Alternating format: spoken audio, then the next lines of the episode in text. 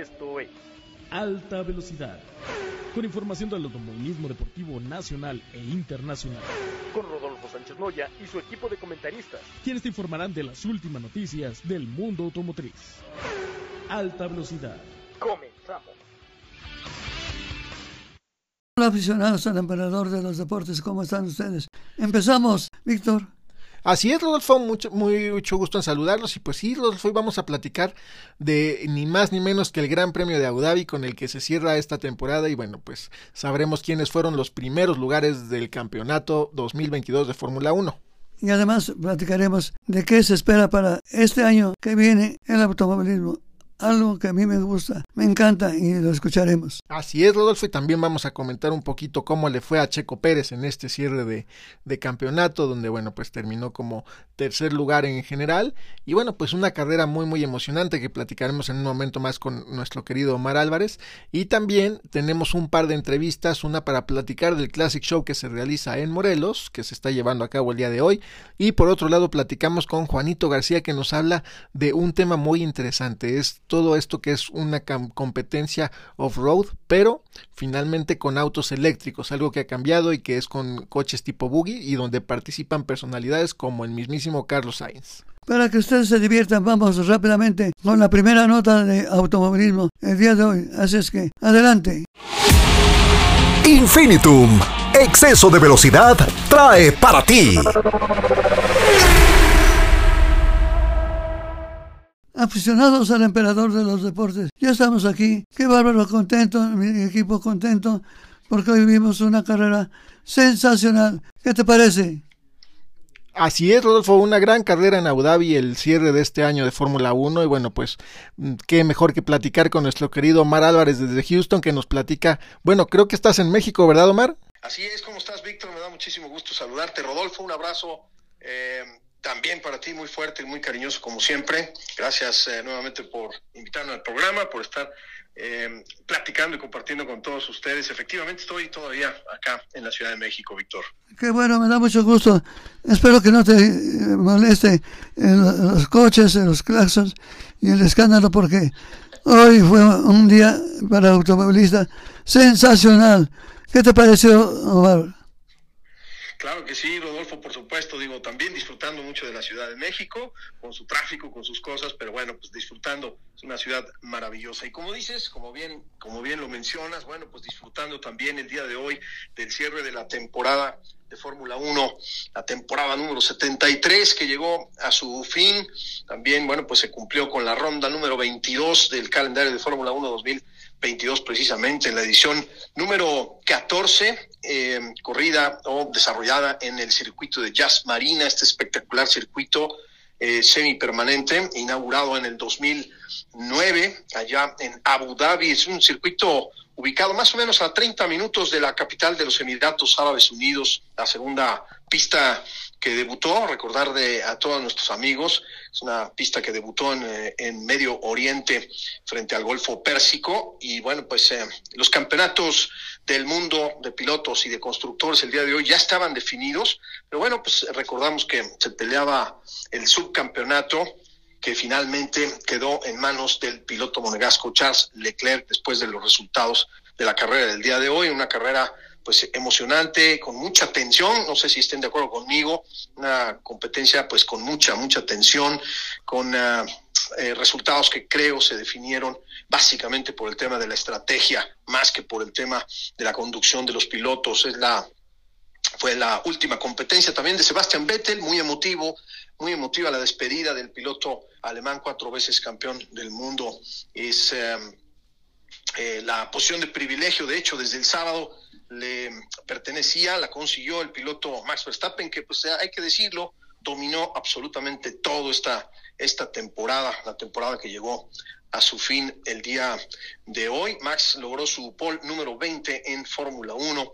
Y bueno, Checo, repasando un poco lo que pasó en la carrera, Checo arrancó en la posición número 2, la primera fila, eh, eh, después de su resultado en una extraordinaria prueba de calificación el día de ayer, donde se quedó muy, muy cerca de conseguir la pole y terminó en la posición número 3 con una estrategia de dos paradas y ahí es donde yo creo que el equipo de Red Bull me parece que se equivoca porque no, no creo que haya habido tanta degradación en sus neumáticos medios.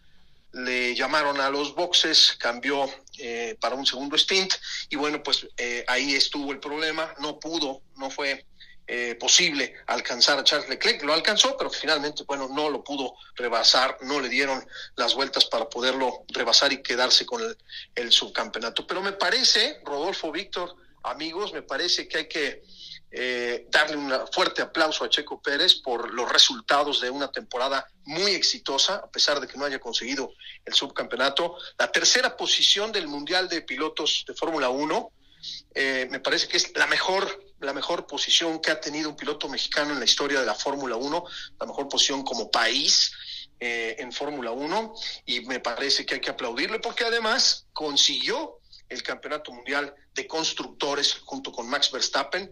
El equipo consiguió el título de pilotos precisamente con el neerlandés y es, me parece, un, balance bastante, bastante positivo para nuestro compatriota. No sé qué opinen sobre este tema, Rodolfo Víctor. Regreso con ustedes. Bueno, realmente podemos decir una frase mexicana que la puedes oír en varios lugares. Rochazo, frenazo y volantazo. Eh, fue imponente, impresionante. Qué manera de defender de Checo Pérez eh, en la esquina del autódromo más difícil, porque realmente me llamó mucho la atención. Qué bárbaro. Oprimir el, acelerador a fondo, ¿cómo lo ves, Víctor?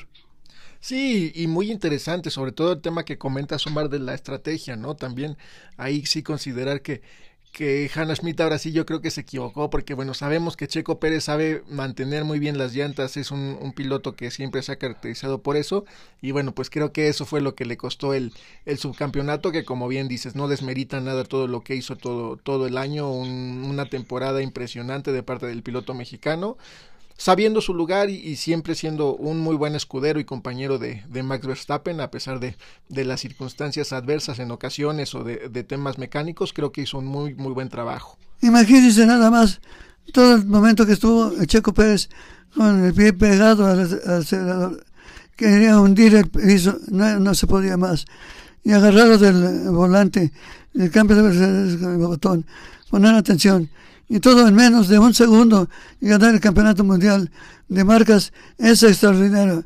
Mejor volante no había visto realmente en estas condiciones. Me gustó mucho, mucho, mucho esa forma de manejar de Chaco, que no se amilanó. Y se veía que venía pisando el acelerador a fondo. ¿Qué opinas, Omar?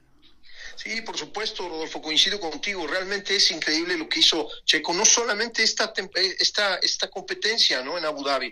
Me parece que todo el, el año hizo lo correcto, hizo, por supuesto, tuvo errores, pero me parece que el balance para mí es positivo. Logró 26 podios en total en su carrera y 16 con el equipo de Red Bull el día de hoy y como, como digo, me parece que es su mejor temporada en Fórmula 1 y tiene para mucho más, ¿no? Tiene todavía un contrato vigente con el equipo de Red Bull y a pesar de lo que sucedió en Brasil, Rodolfo, Víctor, amigos, estarán de acuerdo. Bueno, pues ahora Checo tiene que actuar de otra forma, tiene que ser un poco más agresivo y pelearle tú, de tú a tú a Max Verstappen. Sabemos que el piloto neerlandés es un extraordinario piloto, probablemente el mejor piloto que hay hoy en la Fórmula 1, que por cierto, bueno, pues amplía el récord de mayor número de victorias el día de hoy, con una temporada, eh, en la misma temporada, con 15 victorias, consolidando su dominio. Llegó a 35 triunfos y a 77 podios el piloto neerlandés y está a tres podios, nada más, a tres podios del piloto brasileño y leyenda Ayrton Senna da Silva. También, bueno, pues repasar un poco lo que pasó atrás. Hamilton, Alonso abandonaron, al igual que eh, Magnussen y Latifi tuvieron que abandonar una carrera también sin safety car, una carrera sin eh, autos de seguridad, bastante limpia, a pesar de que, bueno, pues el promedio del despliegue de autos de seguridad en ese circuito pues es alto, ¿no? Pero bueno, Red Bull eh, no logró finalmente el 1-2 del campeonato mundial, me parece que ahí nuevamente caemos en el tema de la estrategia con Hannah Schmitz, que me parece que se equivoca el día de hoy con Checo. Y bueno, ni hablar, no lograron el 1-2 del campeonato, pero sí lograron ambos, ambos campeonatos. ¿no? Stroll, Stroll, el piloto canadiense, fue el piloto con más posiciones avanzadas, avanzó seis posiciones en total. La vuelta más rápida fue lograda por Lando Norris en el McLaren, también una muy buena actuación y buena temporada para el eh, británico de McLaren. Y bueno, pues eh, Ferrari también, mencionar que Ferrari sí tuvo hoy una buena estrategia, un buena, una buena conducción de parte de Charles Leclerc y conserva la segunda posición del Mundial de Constructores y también, bueno, la segunda posición obviamente en el Campeonato Mundial de Pilotos. Así que bueno, pues eh, en general eso es lo que vimos, lo más importante del Gran Premio de Abu Dhabi que cerró la temporada de Fórmula 1 2022. Eh, Rodolfo, Víctor, regreso con ustedes. Sí, Omar, mi resumen sería de los tres primeros equipos, eh, bueno, pues que quedaron como líderes, ¿no? Finalmente un equipo Red Bull, una escudería que cumplió, que hizo lo que tenía que hacer, que logró el resultado que tenía previsto básicamente desde un inicio. Un Ferrari que, bueno, pues le echó ganas, pero cometió errores y tuvo ciertas fallas por ahí también en temas de confiabilidad. Y bueno, un Mercedes que improvisó, para mantenerse en la pelea y estar haciendo un papel digno toda la, todo el año. Totalmente, así, así es, Víctor. Me parece que eh, justo lo que mencionas, justo para las tres escuderías, un dominio brutal por parte del equipo de Red Bull, que hay quien todavía me insiste en que no es dominio y que simplemente fue un cambio de guardia en el tema de eh, los campeonatos de Mercedes, ¿no? De haber terminado con la hegemonía del equipo alemán. Bueno, a mí me parece que sí es un dominio total por parte de Max Verstappen y por parte de Red Bull, pero bueno, Ferrari se defendió después de todos los problemas que tuvo en la temporada, errores de, estrategia, errores de fiabilidad de, con los propios pilotos, y bueno, se recuperó al final y logró el eh, segundo puesto del campeonato de constructores y dejando a Mercedes pues, solamente en eso, ¿no? En la amenaza de las últimas competencias que logró avanzar de manera importante con ambos pilotos, Russell, quien ganó además su primera competencia en la, carrera pasada, y también, bueno, pues Lewis Hamilton, que hoy desafortunadamente tuvo que abandonar por problemas también ahí en su monoplaza, pero eh, nuevamente, ¿no? Las tres escuderías poderosas de la Fórmula 1 vuelven a copar los tres primeros lugares. Esperemos que el año que entra nuevamente haya una eh, e, un equilibrio en, este en este en este tema y que haya más caras, no más equipos compitiendo por los podios y también por las victorias, ¿no? Bueno, eso va a tener efecto directo con la venta de boletos porque la gente va a querer ir a ver cómo maneja Checo Pérez. Me parece muy interesante toda esta reacción y que el público siga aumentando. Pero hay una cosa que me parece muy interesante. Cómo se reparte el trabajo, un pit stop, cuando ya, ya están los pilotos colocados en sus lugares, para que hagan menos de dos segundos un, cambio de llantas. Eso me llama la atención porque quien me puso ese sistema fue el que ahora es el presidente de la Federación Internacional del Automovilismo para que hubiera cada quien en su lugar de los mecánicos, ingenieros les decimos, que en una ocasión llegó un Ferrari y cambio de llantas y faltaba una llanta. ¿Dónde está la llanta? Es de Andretti. ¿Dónde está Andretti? El mecánico de Andretti está fumándose un cigarro en el, fuera de los pies. Todo el mundo se rió, pero el coraje que hizo el actual líder de la FIA, pues fue un berrinche enorme. Entonces dejó un sistema de que todos debían estar con uniforme, sentados viendo al monitor de televisión. Y no pues salir que al baño, que voy a hacer la pipí. Nada, nada de eso. Chistoso detalle, pero muy efectivo. Sí, así es, eh, eh, cómo han cambiado los, los tiempos y bueno, pues sí, las normativas finalmente.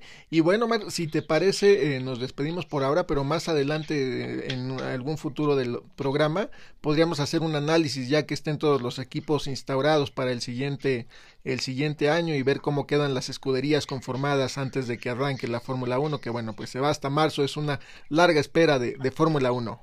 Sí, además un, poco de detención gente que dice, ¿cómo está la contabilidad de los coches que corren en la Fórmula 1 actualmente? Yo se los platicaré porque estuve un año antes en, lugar de la competencia. Le hice de emoción para que se, se emocionen ustedes también. Así es. Por supuesto, por supuesto, claro que sí, Rodolfo y Víctor igualmente, por supuesto, estaremos en comunicación y estaremos ya analizando, repasando lo que viene de cara a la temporada 2023, en donde, bueno, pues eh, también tendremos un calendario, el calendario más extenso en la historia de la Fórmula 1, con 23 fechas, seis carreras sprint, al formato sprint, nunca antes visto eso, habíamos tenido tres este año y tres el año pasado, ahora serán seis eh, que está por definirse, por supuesto, las plazas, en qué circuitos van a correr, pero bueno, son 23, 23 competencias en donde se agrega también el Gran Premio de Las Vegas, un gran premio pues con mucha expectativa, con eh, mucho glamour, se va a realizar en sábado por la noche, así que bueno, pues estaremos platicando en breve eh, sobre todo esto y sobre todos los avances también de cada escudería, de cara también a la primera actividad en marzo sobre la pretemporada de Fórmula 1 y posteriormente el arranque de la temporada número 74 en el 2023. Así que ya estaremos en comunicación y gracias nuevamente, Rodolfo, un gran año, eh, Víctor, un gran año el 2022 que se nos fue, se terminó el día de hoy. Por lo pronto, bueno, pues nuevamente gracias por tenerme aquí en el programa, me despido mandándoles un cordial saludo a ustedes, a SAI, a toda la gente de producción y por supuesto a toda la gente que nos sigue amablemente en esta nueva etapa digital de alta velocidad. Y recuerden, hagan ese automóvil un deporte. No un peligro. Nos vemos al rato. Telcel, la mayor cobertura a máxima velocidad, presentó.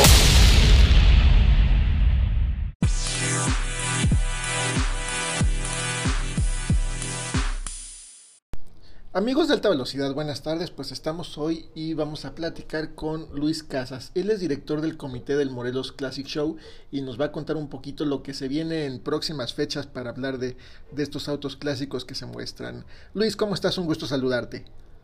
Qué gusto saludarlos a ti y a tu público. Aquí a tus órdenes. Muchas gracias, Luis. Oye, pues cuéntanos qué es lo que viene próximamente en torno a, al Classic Show en Morelos.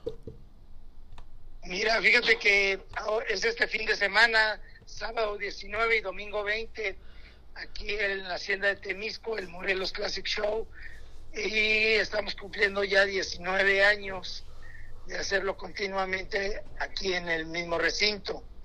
Ahora fíjate que estamos haciendo honor a la marca Mosta, por eso nuestro cartel publicitario tiene de imagen cuatro Mostas diferentes de primera generación.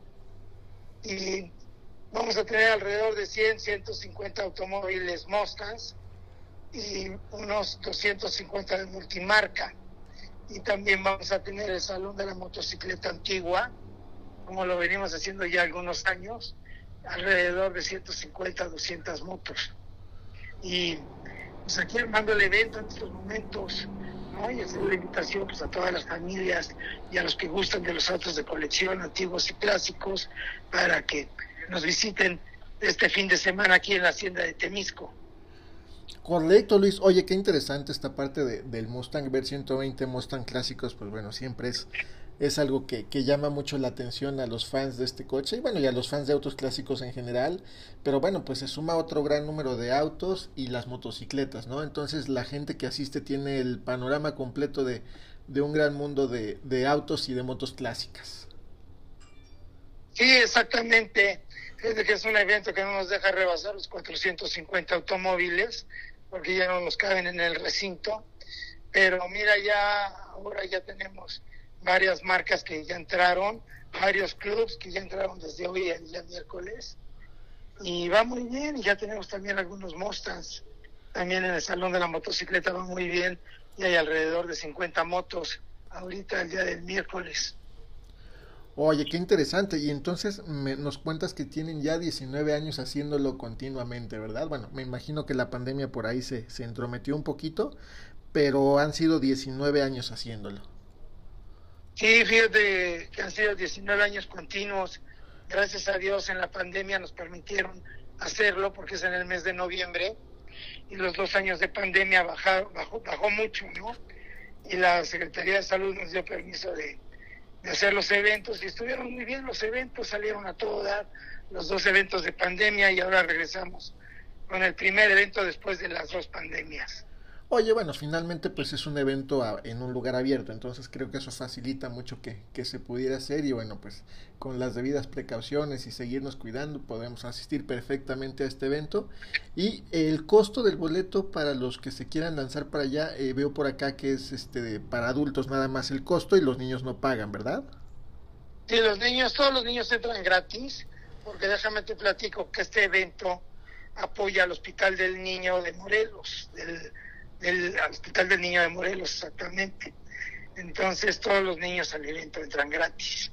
Nada más dan un donativo a los adultos de 250 pesos y es un evento donde puedes pasar todo el día porque hay varios shows, hay música, conjuntos en vivo, los 400 y pico automóviles, el salón de la motocicleta y, todos nuestros patrocinadores, ¿no? Y también el bazar de la carcacha, que vienen más de 60 expositores que venden refacciones antiguas. Entonces, se pone muy bonito. Y hay restaurantes de todo tipo para que las familias pasen, pasen el día aquí, desde luego cuidando mucho el bolsillo de las familias que nos visitan. Y se la pasa muy alegre todo el mundo, ¿no? Y también unos, otro desfile que hacemos el sábado y otro el domingo, que salen muy bonitos y la gente se divierte mucho. No, interesante. Y también esta parte del bazar de la carcacha, porque aunque a lo mejor ahorita no necesiten refacciones, es buen lugar para hacer los contactos y más adelante que, que ocupan alguna refacción, alguna pieza, pues poderla conseguir con ellos. Sí, fíjate que traen de todo tipo de piezas, de todas las marcas, Volkswagen, Mercedes, Mustangs, traen desde tapones, molduras, parrillas, cosas del motor, carburadores. Entonces, hasta asientos, traen, traen de todo estos cuates. Es un, ahora sí que es el tianguis de la carcacha que se pone aquí de México, que es la única vez que se pone en el estado de Morelos. Entonces, fíjate que sí, les va muy bien, venden mucho, viene mucha gente también a ver las refacciones y eso pues jala más gente al evento, ¿no? Junto con los carros. Gracias a Dios ya la gente conoce al evento después de tantos años y lo que más nos importa pues, no es bajarle la calidad, al contrario, que cada año sea mejor, es una meta que cumplimos y que salga mejor el ingreso que se junta para darle al Hospital del Niño. También se rifa un Mustang este año, es un Mustang 94 que se rifa el día domingo y es un carro convertible de 8 automático y eso también va para el Hospital del Niño y se rifa aquí en vivo a las tres y media de la tarde el día domingo 20. Ah, bueno, pues súper interesante para los amigos que, que, se quieran lanzar por allá y, participar en la rifa de, de, este Mustang, que bueno, pues no es nada, nada menor, ¿no? Digo, siempre son bonitos de, de todos los años. Oye, y una pregunta así como por curiosidad, ¿cuál será el auto más antiguo que tendrán por ahí en exhibición? Bueno, este año le estamos dando más lado a los carros de las generaciones del Mustang, de, de 65 para adelante. Pero te puedo decir que ya tenemos unos carros de los 50 y otros de los 40, más o menos. Pero hoy el enfoque es entre los 60 y 70, más que nada. Ah, correcto, dando preferencia a los años donde inicia el Mustang su producción, correcto. Exactamente. Perfecto, Luis. Pues no sé dónde te pueden seguir o dónde pueden seguir al club nuestros amigos también para mantenerse al tanto y ver de un poquito de estos autos clásicos. Mira, en todas las redes sociales del Morelos Classic Show, está, nada más pones Morelos Classic Show en YouTube o en cualquier red social, en Facebook, lo que sea, y ahí sale todo lo del evento, salen horarios, salen videos de, de eventos anteriores y todo eso. Para el que no ha venido al evento y no lo conoce, ahí se puede dar una idea de lo que es este, este evento que hacemos aquí en, en Cuernavaca, en Temisco, en Morelos. Perfecto, Luis, pues te agradecemos mucho el, el, tiempo, el espacio para hablar del Morelos Classic Show y pues bueno, que continúe siendo todo un éxito y estaremos muy pendientes a través de las redes sociales también después de, de fotos y todo lo que comparten ustedes. No sé si gustes agregar algo más. Pues mira, me gustaría pasarle el micrófono al vicepresidente que está aquí a mi lado, el señor Freddy Coronas, a ver qué, te, qué comentario te quiere hacer y de antemano pues decirte que si quieren sentir la pasión por los clásicos, este es el lugar y es en este fin de semana, el Morelos Classic Show en la hacienda de Temisco. Aquí los esperamos a todo tu público y a toda la gente que quiera asistir. Aquí las puertas están abiertos, es un evento familiar, nadie se queda en casa. Aquí son bienvenidos los abuelitos, son bienvenidas las mascotas, los perritos, todo el mundo. Como tú dices, es un recinto de una hacienda muy bonita al aire libre y la vamos a pasar muy padre. Ojalá nos puedan acompañar. ¿Y qué te parece que te paso al ingeniero Freddy Coronas? Con mucho gusto los saludamos por acá. Gracias. Un abrazo, Luis. ¿Cómo estás? Buenas tardes, qué gusto saludarte. Buenas tardes, Freddy, un gusto saludarte también. Te saluda Víctor Uribe aquí del programa Alta Velocidad de Rodolfo Sánchez Noya. Oye, pues nada más algún comentario para cerrar con broche de oro esta pues, entrevista. sí, agradecer el espacio que nos brindan para, para hacer promoción de nuestro evento.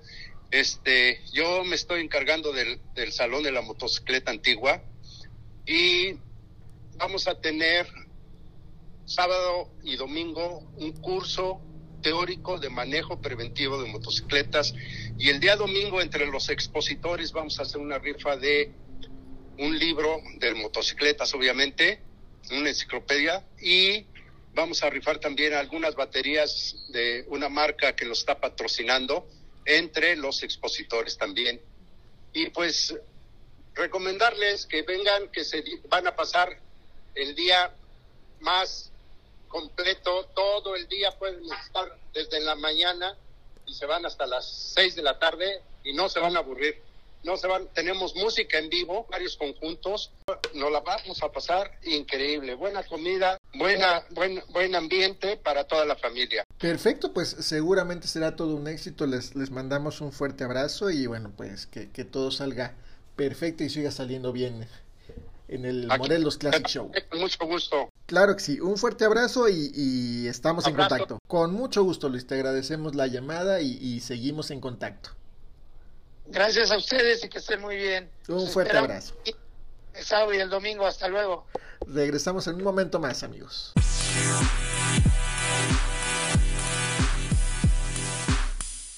Estamos de regreso y ahora vamos a platicar con Juanito García que nos va a contar todo sobre un deporte, bueno, al final del día es automovilismo, pero bueno, sobre diferentes tipos de superficies y en autos eléctricos. ¿Cómo estás Juanito? Te saludamos con gusto. Hola Vic, ¿cómo estás? Muy buenas tardes, qué gusto escucharte a ti. También espero que los seguidores se encuentren muy bien. Y pues sí, Vic, como comentas, vamos a darle ahora un poquito de hilo a este a, otra rama del automovilismo deportivo que así como tenemos Fórmula E con los monoplazas eléctricos, ahora está el Extreme E que son autos off-road tipo buggies como los que se corren en el en los rates del del, del Dakar, pero totalmente eléctricos, Vic. Y bueno, esta categoría es lleva apenas su segunda temporada que está por cerrar el 26 y el 27 de noviembre en Punta del Este, pero ya se han dado a conocer desde el, desde el 2021 y todo a raíz, este, bueno, el, el retraso fue por lo del COVID, ¿no? Que ya sabes que se afectó, este, a muchas áreas deportivas, muchos eventos y pues esto fue uno de los afectados. Entonces, les platico rápido de lo que se trata este Extreme. Y bueno, este, esta categoría VIC, fíjate que también viene de la mano de este Alejandro Agag, que es el empresario, que el que, el, el que, el mismo que fundó la, la Fórmula E, también esta categoría es parte de su visión. Él junto con el expiloto de IndyCar eh, Gil de Ferran son los presidentes este, que fundaron esta categoría de autos y que bueno, pues la verdad desde su primera temporada, desde el año pasado, se han concentrado nada más cinco carreras y lo particular en este caso, Vic, es que la categoría corre en cuatro continentes nada más. Están haciendo, es una propuesta para hacer conciencia y hacerle frente al, al cambio climático. Entonces lo que ellos hacen es este ir digamos a la Patagonia, a las a la selva del Amazonas, a los Himalayas, van a esos lugares que son muy recónditos y en donde el cambio climático, en donde este pues ha, estado afectando, entonces ahí realizan las este carreras. Obviamente estas carreras pues no va público, simplemente va la organización, los equipos, los pilotos, alguna que otra gente de prensa sí les permiten ir, pero no, todo se concentra simplemente como en un show, como en un espectáculo cerrado que se transmite obviamente por los canales de las de, de la categoría en YouTube. sobre todo, que es en donde hacen las este, carreras en vivo, y eso es como el entorno de lo que de lo que trata en general esta carrera que es de buggies. Obviamente, pues irte a correr este, a las playas, a los desiertos, pues como dices, son, son distintos terrenos los que ellos este, abarcan. Y fíjate que eh, también otra cosa que llama mucho la, la atención, por ejemplo, es que los equipos, hay, hay equipos que están hechos, este, bueno, que son son este parte de, de expilotos de Fórmula 1 como Nico Rosberg, que bueno que también es este campeón, o si no también Hamilton tiene ahí un equipo. Por ejemplo, este el papá de Carlos Sainz también tiene su, su equipo, Chip Ganassi por ahí también está entrando. Y de hecho este año empezó McLaren a participar en esta categoría también, entonces ha ido levantando poco a poco Evic y como te comento, pues es prácticamente una hermana de la Fórmula E en el sentido de que hasta las carreras, obviamente aquí se corren en, en terrenos inhóspitos, la Fórmula E son más circuitos urbanos, pero es eh, la dinámica es digamos la misma, este, en el que hay eh, las sesiones de calificación, eh, la gente puede votar por un piloto favorito, también puedes, este, hay áreas en donde tienes un extra power para que este, puedas todavía dar batalla este, durante las competencias.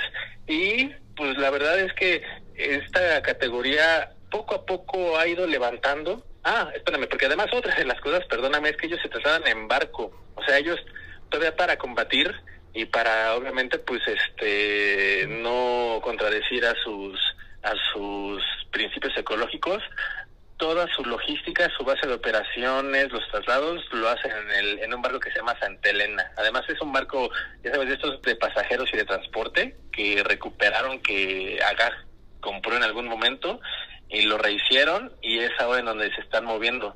ellos lo, lo conocen también mucho como paddock flotante, ¿no? Entonces este, otra de las cosas es que, por ejemplo, el equipo de Nico Rosberg fue el primer campeón de la temporada pasada y este y para la temporada y, justo para el cierre están esperando este pues a otro nuevo campeón y pues vamos a ver si, se le hace. Oye, muy interesante y aparte como mencionas pues participan diferentes marcas porque también vemos que por ahí está el equipo ABT Cupra, bueno como su nombre lo indica pues es con la marca Cupra también el, el, equipo Acción a Sainz, que es con Carlos Sainz, bueno, pues ahí hablas de un campeón de, de rallies este, ya histórico que también está participando y eso te habla de la dimensión que tiene. El equipo Genesis, que bueno, involucra obviamente esta marca, pero pues bueno, está muy de la mano de Andretti United Extreme y entonces bueno, pues imagínate, también ahí hay otro apellido importante, Andretti, ¿no? Como tal. McLaren, que ya lo mencionaste, el equipo se llama Neom McLaren Extreme E y bueno, pues también este, muy muy interesante que se sume McLaren a estas cosas. El equipo, el equipo de Ganassi, que también por ahí estaba citando, pues ese va con Homer EV, o Electric Vehicle. Entonces, bueno, también Homer se suma a esto y bueno, pues creo que eso te habla de lo que está creciendo y de cómo se está fortaleciendo esta categoría que bueno, al menos va en pro del, del, medio ambiente también, no solamente es competir por, por competir, tiene un mensaje de fondo y, y, con grandes pilotos como bien mencionabas por ahí. Sí, Vic, y como dices, además, eh, además de el tema ecológico, también lo que promueven mucho es la equidad de género y los equipos eh, que corren son parejas. Es, está, por ejemplo, Sebastián Loeb y tiene a, a su compañera de equipo. Siempre va a ser un hombre y una mujer que pelean en igualdad de condiciones y que recorren prácticamente el mismo circuito, este, con el mismo auto, conociéndolo sin conocer, ¿sabes? O sea, eso también es lo que ha abogado mucho este la categoría también por hacer hincapié en que ellos son los primeros en que pueden mezclar a una pareja de hombre y, y mujer como pilotos. ¿no? Entonces, ah, mira, ahí nos faltaba mencionar nada más también a este Jenson Button con su equipo, el JBX, que también él fue campeón, ya sabes, en 2009 de la Fórmula 1, entonces, con eso ya tenemos ahí otras marcas. Pero como dices, es un campeonato que se ha ido reforzando mucho con las marcas, con los con las figuras que corren, obviamente con Sainz, Papá, este Sebastián Loeb, ahí por, con Cupra está este Nasser Alatilla, que, que, de hecho Nasser Alatilla acaba de ser campeón en los rides, también ya se ha llevado el, Dakar. Sí, como dices, hay una de experiencia aquí muy, muy importante. ¿no? Y bueno, a ver, hablemos ahora del Odyssey 21, que así se llama el, el auto. Como dices Vic, porque se puede correr con el Odyssey 21 que es el original o tener la opción del Homer EV, que nada más es cambiar como el chasis, ¿no? Como la apariencia, porque realmente de Homer nada más tiene pues la, la vista, ya que la mecánica pues sí pertenece prácticamente este al modelo que se llama Odyssey 21, que también desarrollan los fabricantes que hacen los autos de Fórmula E, esta, esta compañía que se llama Spark Racing Technology. Ellos también son los que se encargan y hasta la batería del, del auto también está hecha por este Williams, ¿no? Entonces, eh, de la Fórmula E prácticamente se están trayendo mucha mucha tecnología aquí para abogar y pues también este hacerle un frente ahí aquí a este segmento de los autos eh, pues todoterreno que como bien sabes Vic ya se han dado últimamente muchas presentaciones ya este de pickups eh, este pues completamente eléctricas pero creo que este segmento en el sentido en, en, el, en el lado deportivo de unos buggies eléctricos que te puedan aguantar competencias de este estilo. Seguramente ya lo estaremos viendo en el, en el Dakar, si no es que este año en el Kenta ya estaremos viendo autos eléctricos este, prácticamente en toda su, su parrilla, ¿no? Y bueno, pues eso ya está hablando pues de que prácticamente la combustión se está quedando atrás y ya está dejando de ser como el, el negocio ¿no? Entonces, bueno, te, platico nada más rápido que este Odyssey 21 y el Homer EV comparten este pues el motor que es de 250 kilowatts, es un motor eléctrico pues obviamente, tienen una batería que es de 40 kilo, kilowatts y aceleran de 0 a 100 en 4.5 segundos. Su potencia en total son de 550 caballos vapor, lo que tienen estos autos. Y además, este la estructura está hecha con este material niobio que es que es como un metal este que se utiliza mucho en el área aeroespacial que por, por su rigidez, por, por la ligereza del, del material para, para este tipo de autos y como sabes pues como son eléctricos tienen que tener otra una mecánica distinta no para tener un este mejor rendimiento entonces obviamente también todo el chasis más allá de fibra de carbono tiene este material que es eh, algo muy revolucionario en la industria del auto pero que ya se utiliza bastante eh, para hacer cohetes espaciales, para hacer las naves espaciales, ¿no? Entonces no, es una, no, no son autos tan improvisados como lo pensamos, sino que también tienen muchísima tecnología de por medio. Sí, no, y, y aparte algo que me parece muy interesante al final, pues son autos en serie, vamos, todos corren con autos similares, motores similares, este, o bueno, iguales inclusive, donde bueno, quizás la puesta a punto por ahí cambia un poquito, pero es una competencia más de pilotos, porque al final del día todos traen la misma, el mismo equipo para competir. Exacto, Vic, sí, sí, sí, como dices, es el mismo equipo, es el mismo terreno y prácticamente pues nadie lo conoce hasta que se los ponen enfrente, ¿no? Y, y pues lo interesante es ver la, la experiencia de todos estos pilotos, cómo, cómo sale a flote, ¿no? Por ejemplo, Sainz, que a pesar de que es un pilotazo, pero fíjate que todavía no se le ha hecho ganar como tal, ¿no? O sea, Rosberg fue el equipo que, que ganó el año pasado y ni siquiera tiene en sus filas como a un equipo, que diga, un equipo como a alguien de renombre que, que se ubique aquí en México, por ejemplo. Entonces, este, pues son sí, sí, sí, sí son pilotos entre conocidos y no, y no tan conocidos, pero que al final de cuentas, pues sí, son cuates que te están corriendo ya en superficies de lodo, hielo, agua, y que pues prácticamente le están haciendo así, ya sabes, pues en estas competencias que no es como en un circuito que se tienen preparadas las salidas y todo eso, aquí todavía corren un poquito más de riesgo. Sí, y finalmente, bueno, el campeonato este año pues tiene a Sebastián Loeb en segundo lugar y a Carlos Sainz en tercero, entonces este, pues poco a poco le van agarrando también el modo a estos dos estrellas del, del automovilismo deportivo de pues todo terreno, por así decirlo, y pues ya están ahí este eh, de los primeros lugares, ¿no? Sí, sí, sí, Vic. Hay, hay que ver, yo sí recomendaría ver esta última carrera, es sábado y domingo, este y para que vean lo que se trata en donde se, las pasan saltando y hay este piloto ay todo se me fue el nombre es este oh, Timo Scheider un ex un ex bicampeón de la DTM que él precisamente es parte de la organización y él también tiene experiencia en rallycross y en el Dakar, si no me equivoco. Entonces, él en alguna nota estaba apuntando que precisamente a él, a él le toca configurar luego los circuitos y que por ejemplo para que realmente un, un circuito sea difícil y que, y que, y que pueda marcar la, la diferencia entre pilotos, como dices Vic, es, es cuando tienen esa, esa, esa mezcla de secciones de velocidad, de curvas rápidas, técnicas, de baja velocidad, saltos, sí, así como el pues saber cómo nos van, ¿no? Y rifarse. No, y, y, también muy interesante que esto no es algo de, de, hombres o de mujeres, ¿no? Los equipos están compuestos pues por tanto por hombres como mujeres sin distinción de, de género y todos compiten por igual. Creo que eso todavía le da un valor más a esta categoría. Sí, exacto, Vic, exacto, exacto, porque pues como como en, hay hay tomas en las que hasta las niñas le tienen que entrar precisamente el cambio de llantas, este, hacer los ajustes, entonces pues sí, prácticamente aquí la equidad de género sí está súper bien descrita y sí, y sí se aplica con todo en esta categoría que esperemos que crezca. Y a ver si en una de esas se dan chance de venir aquí a alguna zona de México o alguna zona de sí más más más de Norteamérica.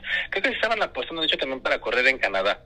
Ya habían publicado por ejemplo este año estuvieron corriendo abrieron en Arabia Saudita eh, en Italia eh, eh, bueno en, en Italia fueron dos veces y ya Chile y Uruguay. Y si no me equivoco, el año pasado estarán pisando este Canadá y están todavía por confirmar otra fecha.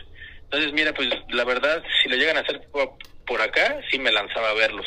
Ah, y espérame, nada más, por último, déjame platicarte que esta categoría además, como te comentaba, que hacen sus viajes en barco, que ellos están muy en pro de la de, de combatir el cambio climático, también tienen, ellos dejan un legado, un, un, un legacy program, que es que al, al lugar al, al, que van, ellos intentan, bueno, no, no, no intentan, sino que más bien llegan a aplicar algún servicio social, ¿no? Este, por ejemplo, creo que en Punta, en Punta del Este iban a tocar el, el, el tema de los cetáceos y, y, y pues como quitar a las, a las este, ballenas, eh, también han, han hecho este lo de la conservación de las tortugas ahí en el en el Mar Rojo. O sea que el, el equipo además de ser competitivo bueno además de ser deportivo también tienen este científicos que son los que se encargan de estar como avalando este tipo de estudios que se van a hacer en cada región.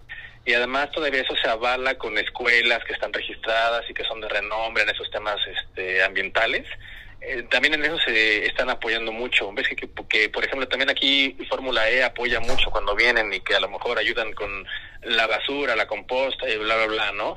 Este, entonces ellos también tienen esa como misión, ese, ese como principio de ayudar también a las regiones, este, con algo, ¿no? Entonces, toda la logística, además de ir a competir, también termina o pues cooperando, ¿no? Ahí este con la comunidad. Correcto, Juanito, finalmente pues es, es parte fundamental yo creo de, de, toda esta parte de hacer los, los vehículos eléctricos, contribuir al medio ambiente y a un mejor futuro para, para nuestro planeta y bueno pues ellos ponen su, su granito de arena con, con esta competencia y todo lo que hay alrededor como bien mencionas. Muchísimas gracias Juanito, pues este te mandamos un fuerte abrazo y ya estaremos eh, en contacto contigo próximamente para hablar de algún otro tema interesante. Claro que sí, Vix. Muchísimas gracias a ustedes y un saludo a todos los, a todos los escuchas y a Rodolfo, obviamente, por allá también. Muchísimas gracias y regresamos en un momento más con alta velocidad.